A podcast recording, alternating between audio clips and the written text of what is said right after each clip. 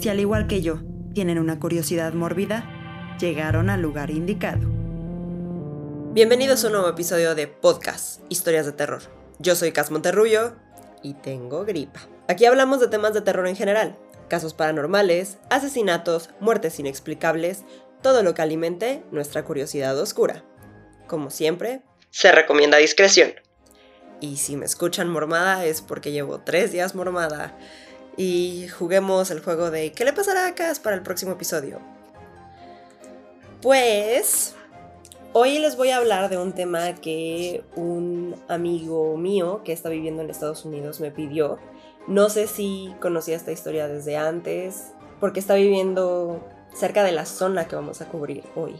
Eh, no sé si ya conocía esta historia o si la conoció a partir de irse a Estados Unidos, pero es un lugar que últimamente ha tenido mucha fama en TikTok por estar embrujado y una frase muy famosa de gente que vive ahí es, si escuchaste algo, no lo hiciste.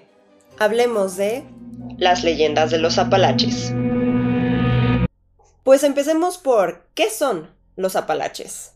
Porque creo que tenemos una idea muy cerrada de lo que son realmente los Apalaches. Es una cordillera de lo que se le llama tierras altas, Highlands, de Norteamérica. Recorre 3.200 kilómetros desde Newfoundland y Labrador, en Canadá, hasta el centro de Alabama, en Estados Unidos. Y técnicamente está en tres países actuales diferentes, porque toca el archipiélago de Pierre y Miquelon, que son técnicamente territorio de Francia. La gente usualmente relaciona los Apalaches solo con el sur de Estados Unidos, pero llegan casi al polo norte del planeta. Y esta cordillera es la contraparte de las rocosas en el oeste. El nombre surgió en 1528, cuando la expedición colonizadora de Narváez encontró un pueblo cerca del actual Tallahassee, en Florida, y transcribieron el nombre del pueblo que vivía ahí, de la gente que vivía ahí, como Apalchen o Apalachen, y eventualmente lo modificaron hasta que quedó como Apalachi en inglés, Apalaches en español. En 1540, la expedición de Hernando de Soto usó el nombre también para nombrar a las montañas. Y ahora se ha modificado en inglés a Appalachian, Appalachian, eh, pero en español se quedó como las montañas Apalaches. Y un dato curioso es que en el siglo XIX, el escritor Washington Irving propuso renombrar Estados Unidos Appalachia, ¿Se imaginan qué, qué padre nombre tendría? Apalacha. Me gusta mucho esa palabra. Y la historia de cómo se formaron estas montañas es impresionante. Si están en TikTok y siguen este tipo de contenido, saben que son tierra, es vida que lleva en el planeta desde hace millones de años. Pero wow, la geología está impresionante. Ahí les va. Son de las montañas más viejas del planeta. Están aquí desde antes de los seres vivos. Tienen cerca de 500 mil millones de años.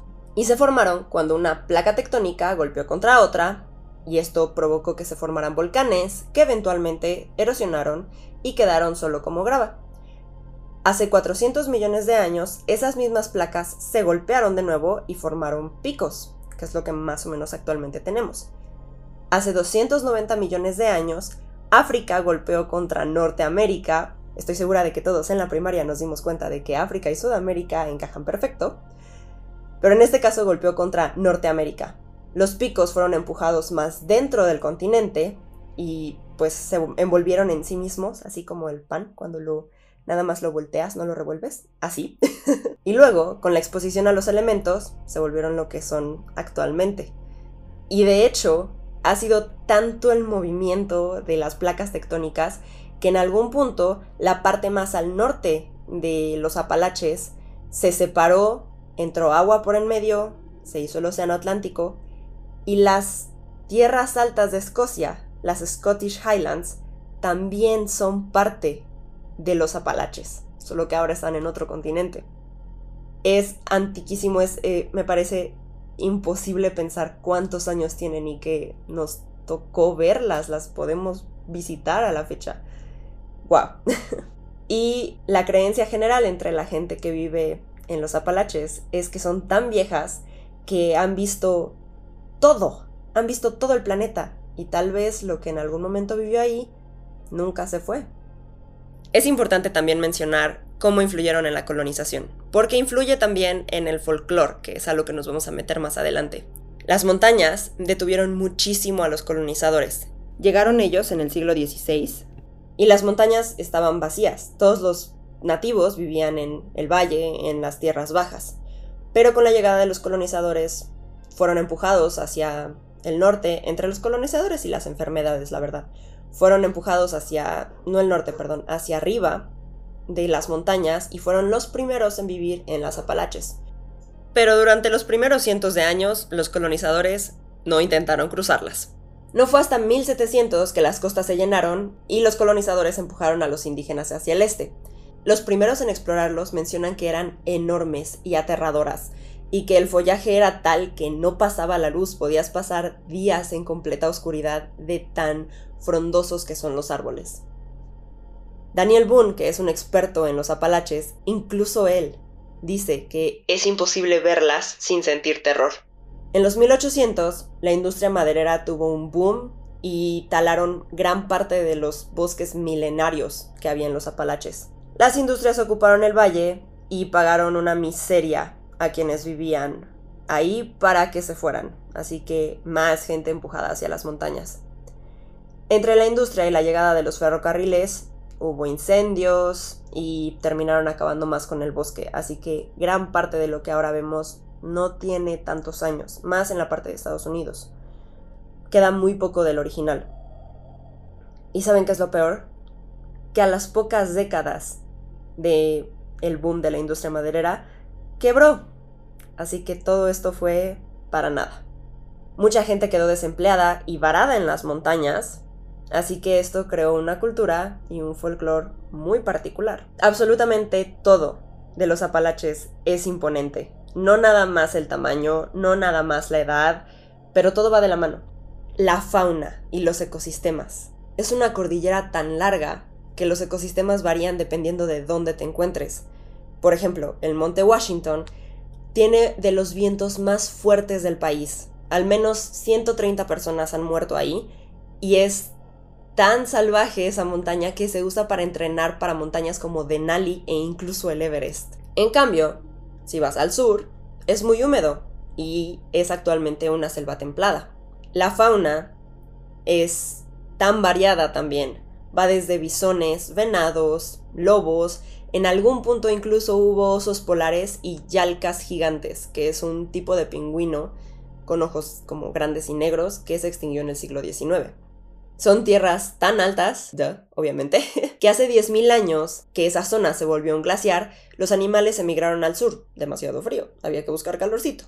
Pero cuando las temperaturas subieron de nuevo, los animales subieron a los picos, buscando temperaturas más bajas, lo que los volvió endémicos de cada pico. En la investigación que hice aprendí que puede que en una montaña haya animales que no vas a encontrar en el resto del mundo, ni siquiera en la montaña o el cerro que tienes al lado. Así de impresionante es. No tengo otra palabra para describirlo más que impresionante. En cuanto a la gente que vive ahí, el folclorista Carl Lindahl dijo para Nat Geo, y esto se los tengo que decir citado porque fue precioso leer esto. Sobre los niños que viven en los Apalaches, se les pidió que dibujaran hogar, y Carl Lindahl dice, Una y otra vez, entre los Apalaches, y solo entre ellos, hogar era el paisaje natural. Dice que eran casas absolutamente eclipsadas por la naturaleza o a veces solo dibujaban montañas y bosques, subrayando la imponencia de la naturaleza sobre ellos mismos. Esta es otra cita textual. Hay algo en un paisaje así que te da humildad y entiendes que hay algo muy grande allá afuera, que esto tiene muchísimo poder. La naturaleza es la puerta a lo sobrenatural. No se puede tener sobrenatural sin lo natural. Uf, I'm in love, me encantó. La gente que vive ahí, por más que, si lo han visto en, en internet, por más que hablan de lo sobrenatural y de cómo hay cosas que no pueden explicar, hablan con tanto amor de vivir en las montañas y cómo, a pesar de que saben que no debes de salir después de que anochezca, les encanta vivir ahí. Y Vi un video de ensayo de alguien de ahí fue de donde saqué la parte de la geología, también se los voy a poner si lo quieren ver. Él vive en los Apalaches y lo menciona con tanto amor. Es. Fue, fue muy padre, fue hermoso. Pero bueno, es momento de pasar a el tema de nuestro podcast, lo sobrenatural. Los Apalaches están llenos de misterios. Desde criaturas como el Mothman, el hombre polilla o los Wendigos, hasta lugares embrujados por las mismas personas que han vivido ahí. Folklore no le falta. Empecemos entonces con los lugares embrujados. Black Hills. Es un lugar en Maryland que se volvió famoso por el proyecto de la bruja de Blair. Y a pesar de que la bruja de Blair es ficción, se cree que está basado en la historia de Moll Dyer. La leyenda cuenta que Moll Dyer vivió en el siglo XVII en Leonardtown, Maryland. Se cree que estaba huyendo de su hogar o de su marido o incluso hay una versión que dice que de la realeza irlandesa. Cabe mencionar que no hay registro de ninguna Moll Dyer, pero no olvidemos que esto era el siglo XVII. No había registro de nadie. Pudo ser un apodo, porque sí hay varios Dyers registrados, pero nadie como Moll. Tal vez no se llamaba Molly, ni siquiera se llamara algo parecido, entonces puede que existiera pero bajo otro nombre. Su historia se volvió famosa en el siglo XIX, cuando el autor local Joseph F. Morgan escribió sobre ella. Se cree que era una curandera, que vivía aislada de la gente, y por ende, cuando hubo desgracia en el pueblo, la culparon y la etiquetaron de bruja. En el invierno de 1697, que fue particularmente frío, la ahuyentaron de su casa a la muchedumbre enojada en Mob con tridentes y fuego, ya saben. Porque decían que era su culpa.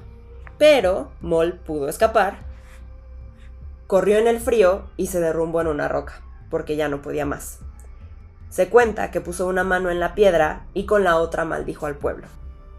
Durante días no la pudieron encontrar. Para cuando la encontraron, estaba congelada y al moverla, su mano y rodilla quedaron plasmados en la piedra que había tocado, como un recuerdo de su maldición y destino. Se dice que todo el pueblo que la ahuyentó tuvo terrible suerte después de esto. Y la roca actualmente está en la corte de Leonardtown. Ya no se ve la mano, pero la gente dice sentirse incómoda y que la tecnología falla cuando van a verla. Los celulares fallan, las cámaras se apagan o no enfocan, entonces, pues algo sobrenatural sí hay por ahí. También se dice que desde que maldijo al pueblo, en las noches más frías, la gente ha visto una mujer de cabello y vestido blancos caminando con el pueblo con un perro. Y a pesar de que se podría desmentir diciendo que no hay registro de ninguna Moldayer, tanto La Roca como un camino en Leonardtown y un río llevan su nombre. En Black Hills también se encuentra Coffin Rock, que es una piedra que está en medio del bosque. En 1886, un grupo de búsqueda desapareció tras ir por un niño de 8 años. Irónicamente, el niño sí apareció, pero el grupo de búsqueda no. Un segundo grupo salió y encontró al primero muertos y destripados, atados por las manos en su espalda en la roca. El grupo que los fue a buscar entonces vuelve al pueblo para avisar, espantadísimos, pero cuando regresan ya con testigos, el sitio está limpio. Esto se le atribuye a la bruja de Blair. A la bruja. ¿Por qué no sé decir bruja? Esto se le atribuye a la bruja de Blair. Que será entonces Moldayer, será parte de la maldición. Este es uno de los lugares que leí mucho que quería desmentirlo, porque aparte el pueblo no está feliz de que se le relacione con la bruja de Blair. Pero pues si hay cosas un poquito extrañas y volvemos a que, y tal vez es una coincidencia, que Moll Dyer, como valga la redundancia, coincida con la bruja de Blair. Pero pues algo sobrenatural al parecer sí hay ahí. Ahora vámonos a la penitenciaría de West Virginia. Fue fundada en 1863, cuando Virginia del Oeste se separó de Virginia y se unió a la Unión del Norte. Necesitaban una nueva prisión porque aparte estaban muy cerca de la capital y se inauguró la penitenciaría. Abre sus puertas oficialmente en 1876. Pero, súper cliché, muy película de terror, no estoy bromeando con esto que sigue, fue construida sobre un cementerio de nativos que tiene más de 2000 años. Se llama Mountsville, donde fue construido. Y pues tiene su nombre por los montículos, mounts, donde enterraban a la gente. Mala idea desde ahí. ¿No esperaban que estuviera embrujado? ¿En serio? Desde que abrió, los prisioneros decían ver sombras en los pasillos. Y en ocasiones donde se usaban máquinas de EVP para detectar voces paranormales, se escuchaban tambores y cantos. Creo que eso ya hubiera sido suficiente para cerrarla. Pero sé que no se puede justificar eso. Pero sí era suficiente. Yo al menos hubiera trabajado ahí y hubiera renunciado. Aunado a eso, la cantidad de ejecuciones, asesinatos y maltratos de esa prisión, pues si no estaba embrujado o no lo suficiente, ahora lo iba a estar. De 1899 a 1959 hubo ejecuciones públicas, 94 hombres ejecutados y 85 colgados. Hasta el 19 de junio de 1931. Vuelve el 31. Muchas cosas pasaron en ese año. Cuando, agárrense, está, oh, agárrense. Ese día, Frank Hayer fue colgado por asesinar a su esposa. Pero hicieron malos cálculos y cuando se abrió la trampa y el hombre cayó, la cuerda lo decapitó. Mm. Y obviamente la gente morbosa que fue a ver la ejecución, pues ya no le gustó mucho el show y se espantaron. Desde entonces ya las ejecuciones no eran públicas, eran bajo invitación y también desde entonces se ve una figura traslúcida, sin cabeza, paseando por la penitenciaría. Se cree que es Frank buscando su cabeza. Pobre hombre, o sea, sí lo iban a matar, pero ¿qué clase de muerte es esa? Guillotinazo en América. Luego, conforme pasaron los años, decidieron que las ejecuciones públicas y colgar era demasiado sádico. Así que, en 1951, se optó por algo más humano, la silla eléctrica. ok. El prisionero Paul Glenn construyó la de la prisión y la nombraron Old Sparky. En algún lugar leí que él la construyó para luego él morir en ella, pero no lo leí en todos los lugares. Mm, no me crean 100%, pero leí que él hizo la silla para luego él morir en la silla. Nueve prisioneros murieron en ella antes de que se anulara la pena capital en 1965, finalmente. Ahora Old Sparky, la silla eléctrica, está exhibida en el ahora museo, así que sigue ahí en la cárcel. En 1986, prisioneros se rebelaron contra las condiciones de la cárcel porque eran insoportables tuberías rotas y suciedad, cucarachas, sobrepoblación, tenían una tenían espacio para 1250 prisioneros, si mal no estoy, había más de 2000. Y candados defectuosos permitían que los prisioneros salieran a la mitad de la noche y anduvieran por la cárcel, cosa que tampoco le gustaba a los guardias y dicen que tenían muchísimo estrés porque obviamente te pasabas la noche persiguiendo reos. Así que un, un día 20 reos tomaron rehén a los guardias y al capitán y mataron a tres prisioneros que creían que eran soplones. El reo, Danny Lenman, fue el encargado de negociar, pero igual después lo mataron, no sé si en ese mismo día en la prisión o después los reos, pero igual murió pobre hombre. Lograron mejoras, pero en 1995 declararon la prisión inadecuada y cerró aunque son gente que ha cometido crímenes y probablemente es gente muy mala, nadie merece un trato así. Vi fotos de cómo estaba la prisión y no, era completamente inhumano. Otros fenómenos que se capturan en la penitenciaria, EVPs, que capturan disparos y casquillos cayendo, y sonidos, gritos y figuras en los pasillos. Pues sí, con tantas cosas que pasaron entre las ejecuciones, toda la gente que habrá muerto por las condiciones en las que vivían, a los tres reos que mataron, Danny Lenman, y aparte, la cereza del pastel, que estuvo construida sobre un cementerio, era la combinación perfecta para hacer un lugar embrujado. Admitámoslo.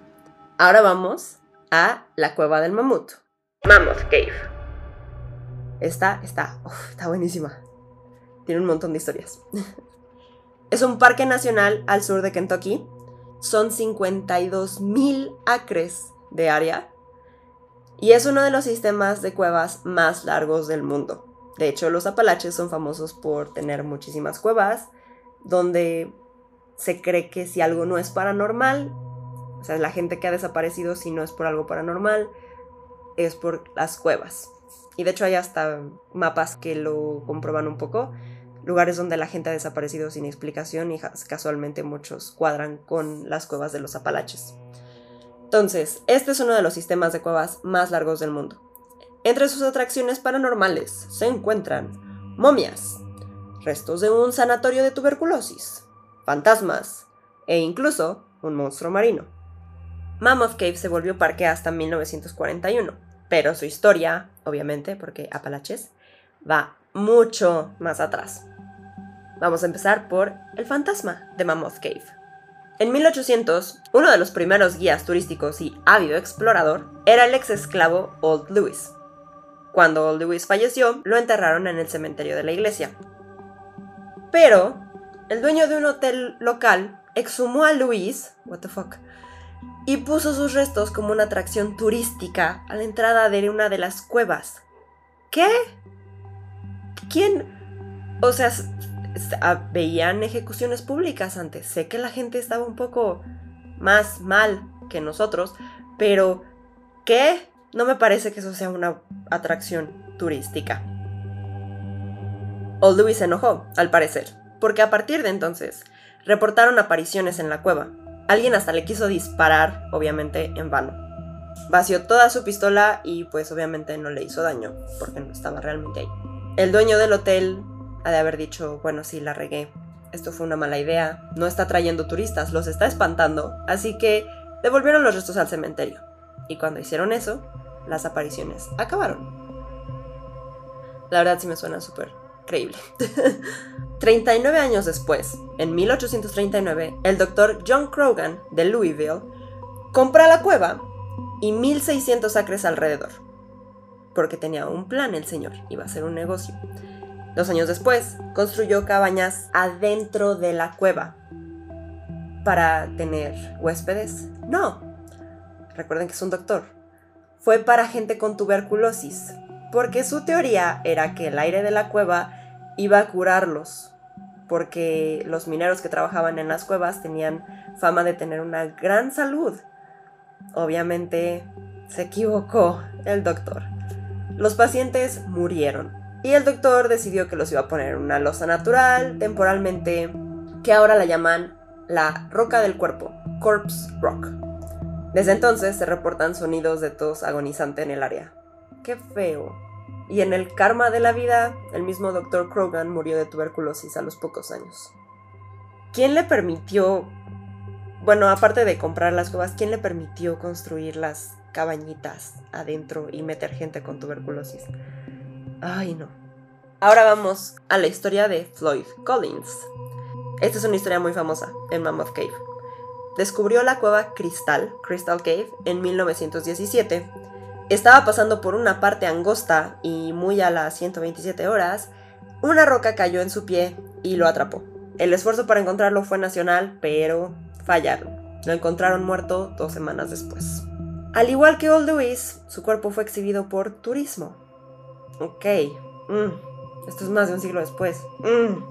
Hasta que finalmente lo enterraron en la iglesia bautista de Mammoth Cave. Su fantasma es visto no solo en las cuevas, a él no le importó que ya lo habían enterrado, dijo, yo ya me quedé aquí, aquí voy a andar espantándolos.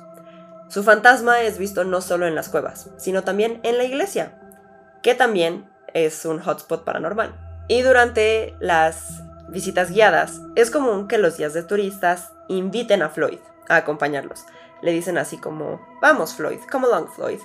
Y luego Floyd sí les toma la palabra. A un grupo le fallaron las cámaras y linternas hasta que salieron de la zona en la que Floyd murió. Y Charles Hannion, que fue un guía de turistas y es coautor de Scary Stories of Mammoth Cave, historias de terror de la cueva del mamut, cuenta que en una ocasión alguien le preguntó quién estaba parado sobre una roca que usan para iluminar cuando ya están adentro de la cueva y Charles creyó que era otro guía y dijo, ah, ese es tal, es fulanito. Y luego se dio cuenta de que fulanito estaba hasta el final de la cueva, atrás de él, pero se veía una figura parada sobre la piedra. Y en otra ocasión dice que vio claramente a la figura con un sombrero. Y para terminar nuestra visita a la cueva del mamut, les voy a hablar del monstruo de Green River. En los 40 la gente reportó ver un monstruo en el río, de 140 kilos aproximadamente y 3.5 metros de largo aprox. Decían que tenía ojos grandes de pez que dan miedo solo con verlos. Y en 1959 otro reporte llegó.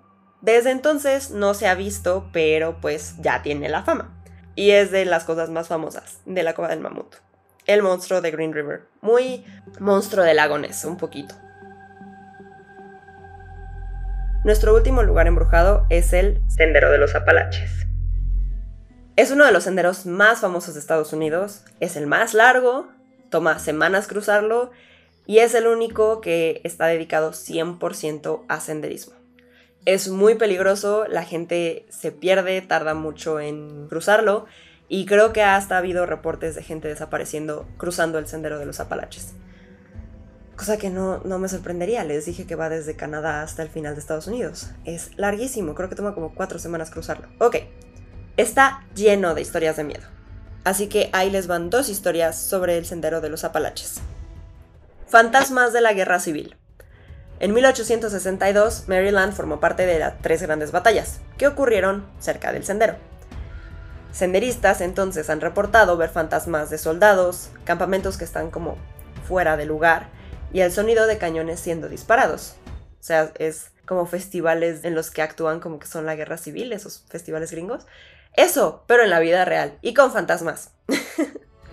Se cree que los cuerpos de 58 soldados fueron lanzados a un pozo, que está cerca de una granja que es de alguien que se llama Daniel Weiss, y se reportan figuras caminando por la propiedad. Podrían ser esos 58 soldados. Me acabo de dar cuenta de que este episodio va a estar bien largo. Ahora, la Spearfinger, la dedo de lanza. Suena raro en español, pero da miedo. Es una leyenda del pueblo cherokee. Los cherokees son los nativos que vivían en los Apalaches, entre muchos otros, pero ellos aparecen mucho en mi investigación. Es una bruja que se puede volver una ancianita agradable y acecha lo más alto de las Smoky Mountains, las montañas de humo sería, y busca niños que se hayan alejado de sus casas o de sus padres. Les dice que los ayudará a regresar a sus casas y en cambio les canta hasta dormirlos. Cuando se duermen, usa sus dedos de lanza para sacarles el hígado y comérselo frente a ellos. Don, don, suena como Frau Persta. Es una leyenda para espantar niños, para que no se vayan de sus casas y no estén fuera en las noches. Y con Spearfinger cubrimos oficialmente a nuestra primera criatura. Pero antes de seguir, quiero recordarles de cuando hablamos de Shades of Dead Road. ¿Se acuerdan? También es parte de los Apalaches, así que ya medio lo habíamos cubierto un poquito antes. Ahora vamos con las criaturas. Empecemos por el gato de Wampus. Es una criatura de la cultura cherokee.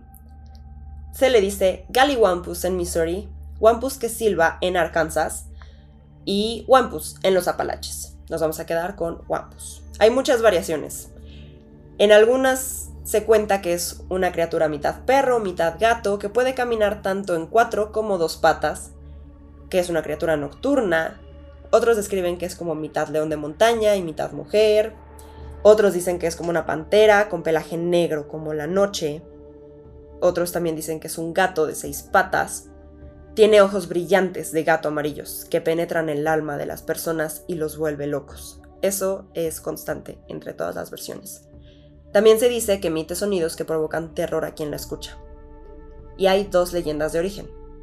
La primera cuenta que el gato de Wampus es una mujer cherokee llamada Iwa, que no confiaba en su esposo. Una noche él salió a cazar con sus amigos. Eh, cómo no. Ella se puso una piel de león de montaña y espió en él. Pero, mientras espiaba en él, fue descubierta por el curandero del pueblo y la convirtió permanentemente en un gato como castigo. La otra versión habla de una pareja, marido y mujer. Standing Bear, oso erguido, era el marido, y Running Deer, siervo corredor, era la mujer. Oso erguido era un gran guerrero que luchó contra el demonio Iwa, que en esta versión es el espíritu de la locura, ya que estaba aterrorizando al pueblo Etowa o Chota en otras versiones, que está en el actual Carolina del Norte, y se alimentaba de las pesadillas de los niños Cherokee. Oso erguido entonces fue tras Iwa, bendecido por los chamanes. Se fue por semanas, y cuando volvió se había vuelto loco. Se arañaba los ojos y gritaba. Eventualmente mejoró tanto física como mentalmente, pero nunca pudo volver a ser el guerrero ni el marido que era antes. Bajo la ley Cherokee, técnicamente estaba muerto.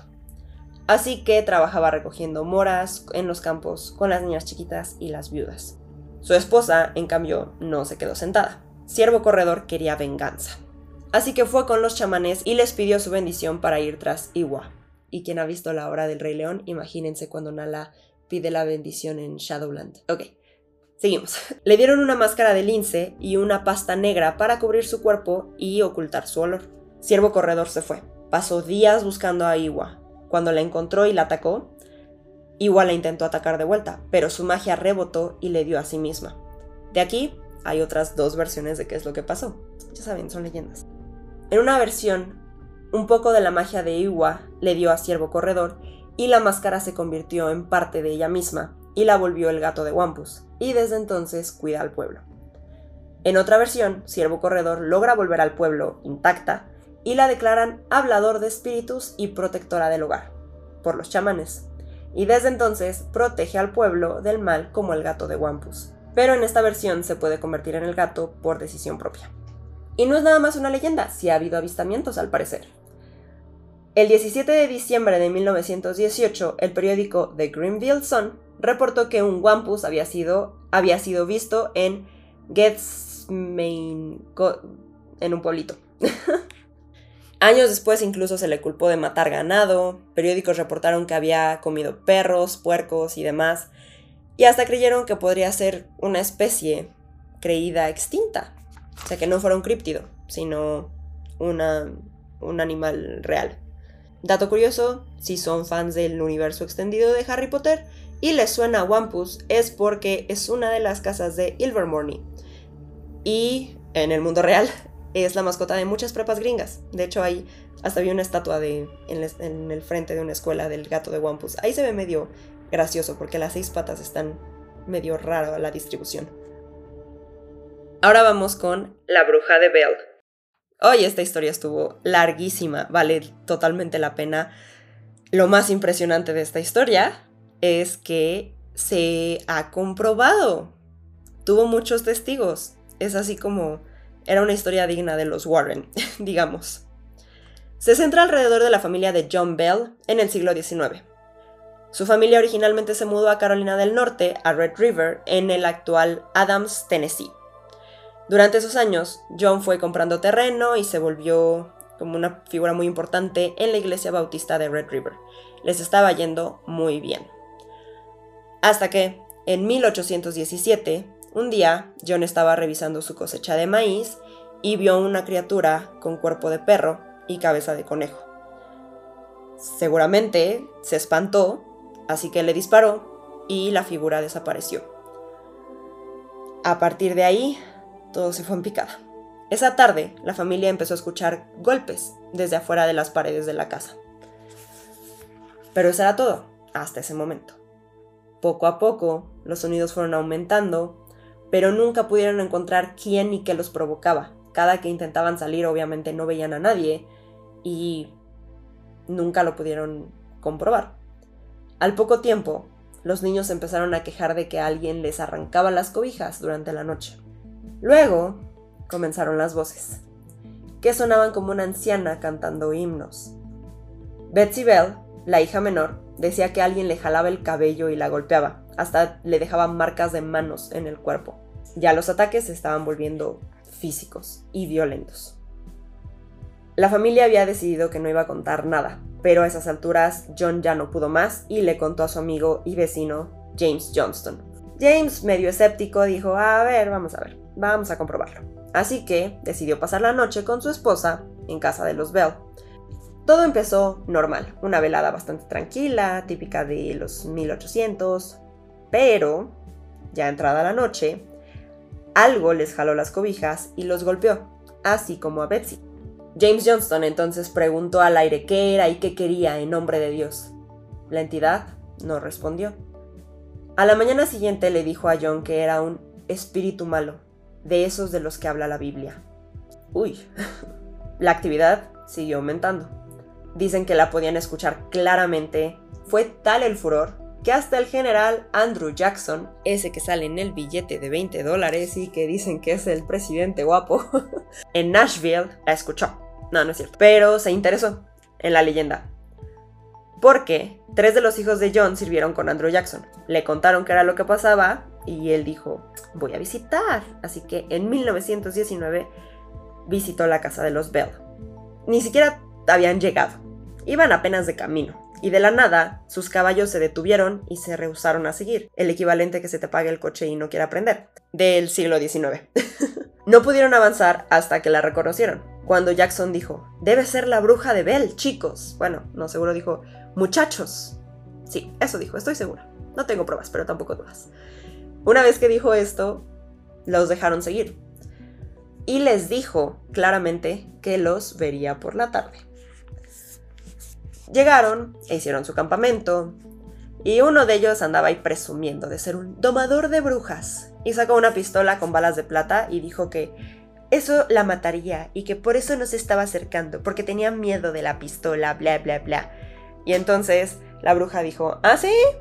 También, no me consta, pero sí, así lo dijo. Dijo, ¿ah, sí? De la nada, el hombre empezó a gritar y comenzó a quejarse de que lo golpeaban y lo picaban como con agujas. Lo tuvieron que sacar de ahí. Se fue del jardín frontal de los, de los Bell. De ahí todos le pidieron a Jackson, por favor, hay que irnos, esto sí está raro, y él dijo, no, nos vamos a quedar. De ahí no se sabe qué pasó, pero a la mañana siguiente se les vio a todo el grupo cerca de Springfield, regresando hacia Nashville. Y hay una cita textual de Andrew Jackson. Dijo, Prefiero pelear contra ingleses en Nueva Orleans que con la bruja de Bell. Una cosa es que una familia, todos en la familia te digan, no, sí está pasando esto, pero hasta gente externa estaba contando esto y la bruja al parecer habló con Andrew Jackson. Les digo, esta está... se puede corroborar, está interesante. Eso fue en 1919. En 1920 la salud de John Bell fue deteriorando, poco a poco. Tenía espasmos, ya no podía tragar, le costaba respirar. Y se cree que era la entidad, la bruja, queriendo matarlo, porque siempre dijo que lo iba a matar. En otoño de 1820 ya no podía salir de la casa, y la entidad no paraba de molestarlo. Si se quería parar al baño, le quitaba los zapatos de enfrente, lo golpeaba cuando tenía los espasmos, lo odiaba por algo, bueno, sí, iba a decir por alguna razón, pero claro, la mataste. Obviamente te odiaba. John Bell murió el 20 de diciembre de 1820 después de estar un día en coma. La familia, al mover su cuerpo, encontró un frasco con un líquido negro. Se cuenta que se lo dieron al gato, le dieron unas cuantas gotas y murió ahí, en tres segundos. Y que se escuchó a la bruja decir, le di al viejo Jack una dosis anoche y se arregló. En automático los médicos tiraron el líquido a la chimenea y se cuenta que salieron flamas azules. A la par de eso, Betsy Bell se enamoró de Joshua Gardiner, que era un vecino suyo, y con la bendición de sus padres se decidieron casar. Pero la entidad no quería que Betsy se casara, estaba en desacuerdo y arruinaba todas sus citas. Dicen que no podían ni salir a caminar sin que la entidad los molestara, así que Betsy no pudo más, no soportó, y en la Pascua de 1921 rompió el compromiso. Se cuenta que la entidad todavía visitó a la viuda Lucy Bell y le dijo que volvería en siete años y cumplió con su palabra. En 1828 volvió y se dice que habló con John Jr. sobre temas profundos, así sociedad, política, el origen de la vida. ese ya fue un punto en el que yo dije esto suena demasiado para ser verdad.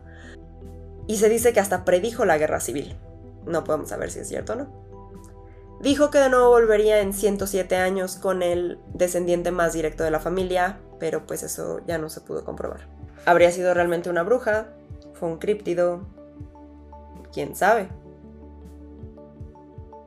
Ahora vamos, estos ya son un poco más populares. El Mothman, el hombre polilla.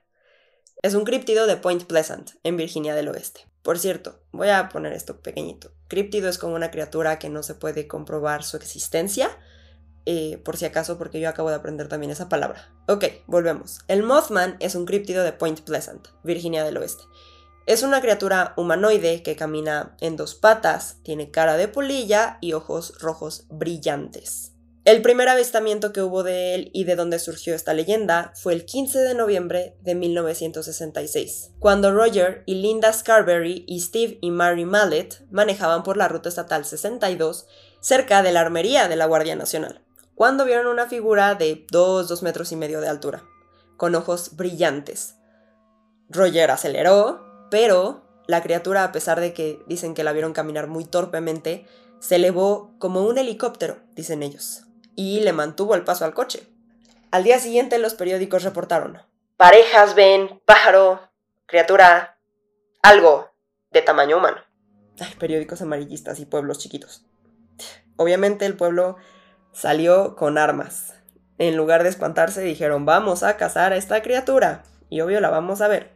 De ahí surgieron leyendas de dónde venían. Algunos creían que venía del infierno, otros que era un alienígena, dado que estaban cerca de una armería, puede ser. O que era un experimento del gobierno que se había escapado de la armería.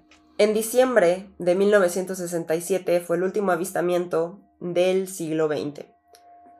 Lo vieron sobre el puente Silver días antes de que este colapsara y matara a 46 personas. Esto hizo que muchos creyeran que el Mothman es un augurio de muerte.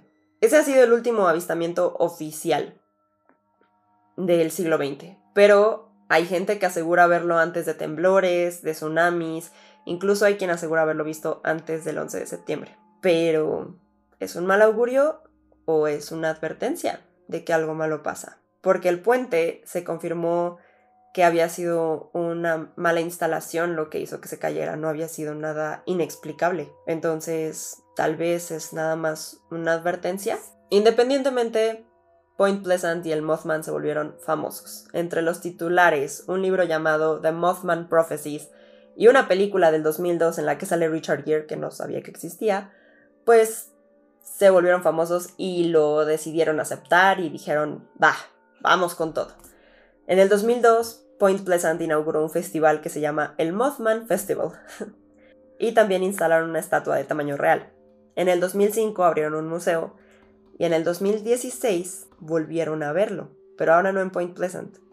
Se dice que lo vieron en Chicago, así que se cree que o se mudó o tal vez hay más de un Mothman.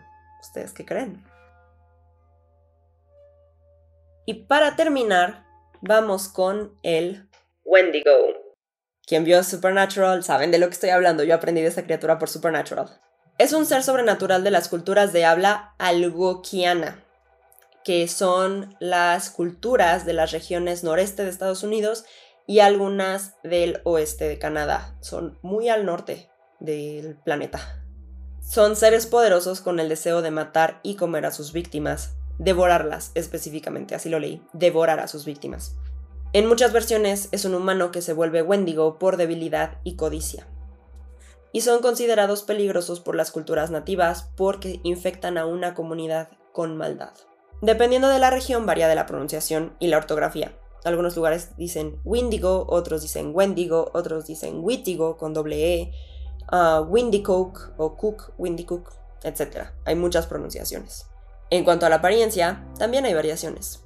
Algunos lo describen como seres delgados y con un esqueleto que casi atraviesa la piel grisácea y seca. O también lo describen como un gigante que crece más entre más come y que tiene orejas puntiagudas con cuernos o con una cornamenta saliendo de su cabeza. No recuerdo cómo eran los de Supernatural, la verdad, pero yo los recuerdo más con una cornamenta. Son seres de ojos hundidos y que brillan como carbón caliente. Esto también estuvo padre. y con dientes puntiagudos, mal aliento y mal aroma. En algunas de las versiones poseen poderes, como fuerza sobrehumana y energía que les permite dominar y devorar a las víctimas, visión, oído, olfato excepcionales, super velocidad y hasta habilidad de caminar en agua y nieve sin hundirse. O sea, son Dios, básicamente, pero malos. El origen predata la colonización. Existen en las culturas algonquianas desde siglos antes de la conquista.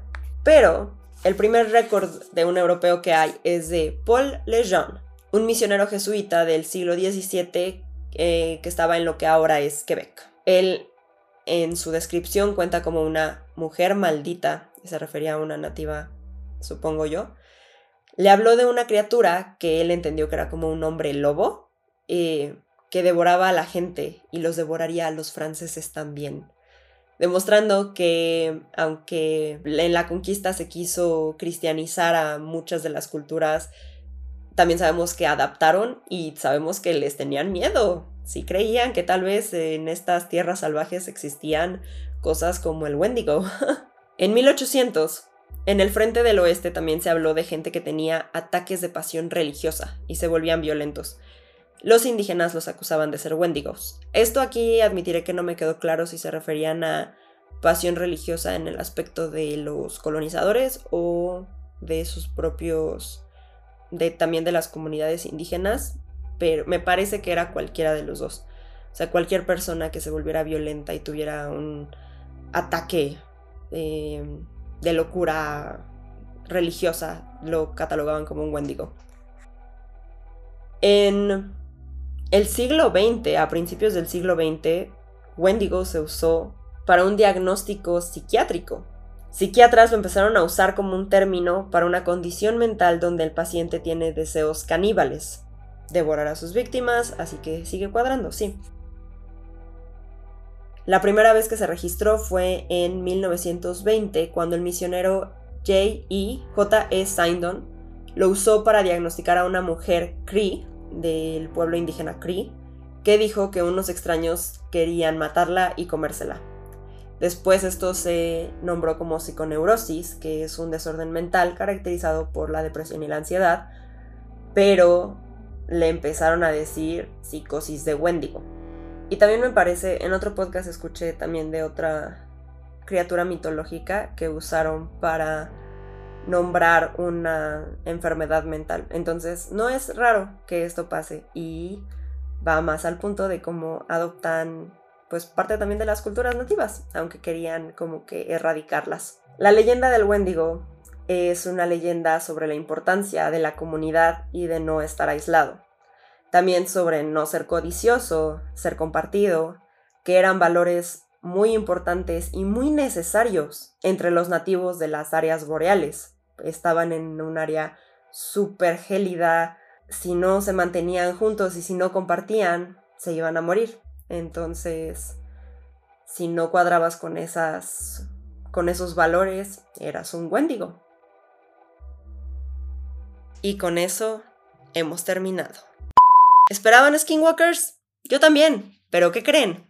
No son de los Apalaches, son de la cultura navajo y están del otro lado del continente. Tendremos obviamente un episodio sobre los Skinwalkers y cuando investigue sobre ellos investigaré por qué tanta gente ahora cree ver Skinwalkers en los Apalaches.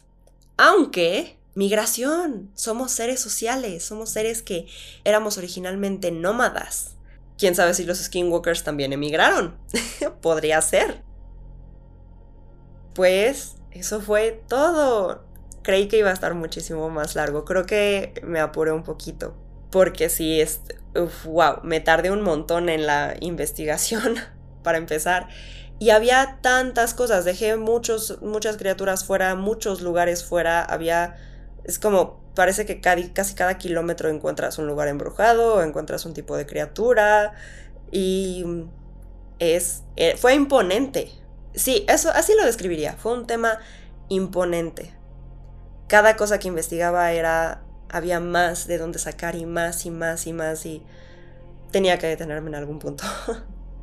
Creo que lo mejor de todo esto fue saber cómo la gente que vive ahí, que ha vivido toda su vida y tal vez generaciones enteras, hablan con tanto amor de este lugar que da tanto miedo y que a ellos mismos les da mucho miedo. Pero es su hogar, al fin y al cabo. Es algo muy... Es así como yo me siento en casa en Halloween. Supongo que ustedes también, o muchos de ustedes también.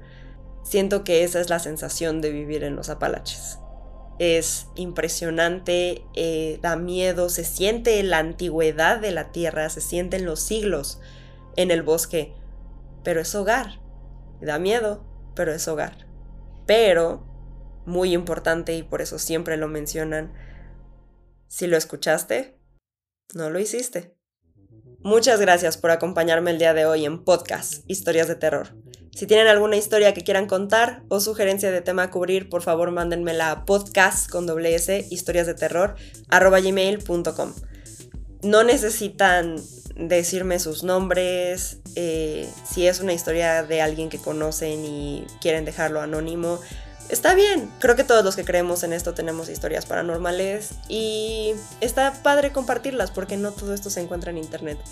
Por favor, mándenmelas a podcastws, historias de terror, gmail.com. También recuerden que me pueden seguir en TikTok como podcastws, bajo historias terror y en Instagram como podcastws, bajo historias de terror ahí para que se enteren cuando estreno nuevos episodios y vean algunas historias cuando se me ocurra grabar historias. Muchas gracias. Nos vemos en dos semanas. Los quiero mucho. Podcast Historias de Terror. Escrito por mí, Cassandra Monterrubio. Producido por Cassandra Monterrubio y Brian Basurto. Editado por Cassandra Monterrubio. Bye.